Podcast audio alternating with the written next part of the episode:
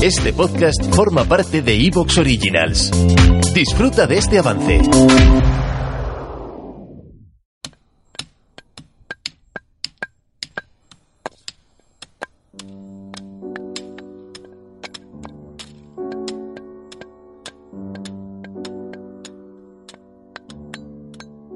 La piqueta de la arqueoloca.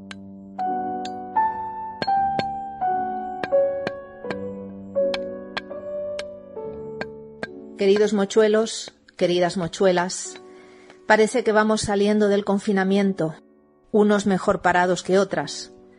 La vida sigue, y algunos van cogiendo ya carrerilla para salir zumbando a por una mesa en una terracita soleada y poder realizar el deseo largamente acariciado de volver a compartir con los compadres y las comadres una cervecita bien fría. Y pensar en ello me ha inspirado. En la actualidad relacionamos la cerveza con la celebración de la vida, aunque en la prehistoria estuvo conectada con la celebración de la muerte. El tema de hoy será la Beer Bang Theory.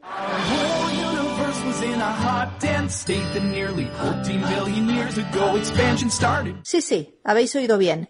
Beer Bang Theory anunciada y expuesta de manera muy salerosa, a la vez que documentada, por el arqueobiólogo Patrick McGovern, además de estar cada vez más respaldada por los hallazgos arqueológicos. McGovern cree que la obtención de cerveza habría sido la verdadera causa de la revolución neolítica, siendo el pan un producto posterior. O dicho de otra manera, una vez inventada la dorada bebida fermentada, dejamos atrás la excitante vida de recolectores y cazadores debido a nuestra irrefrenable tendencia hacia la intoxicación etílica. Queríamos más cerveza e hicimos la revolución. ¿Qué tal si nos traes unas cervecitas? Se ha vuelto loca, la arqueoloca, estaréis pensando, pero no, estoy hablando muy en serio. Voy a intentar explicarme.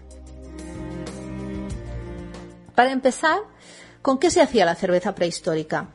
Con cebada y trigo en Europa, con arroz en Asia, con mijo o sorgo en África y con maíz en América.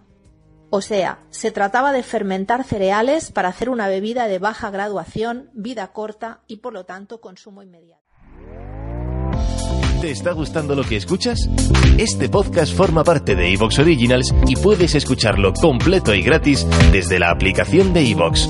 Instálala desde tu store y suscríbete a él para no perderte ningún episodio.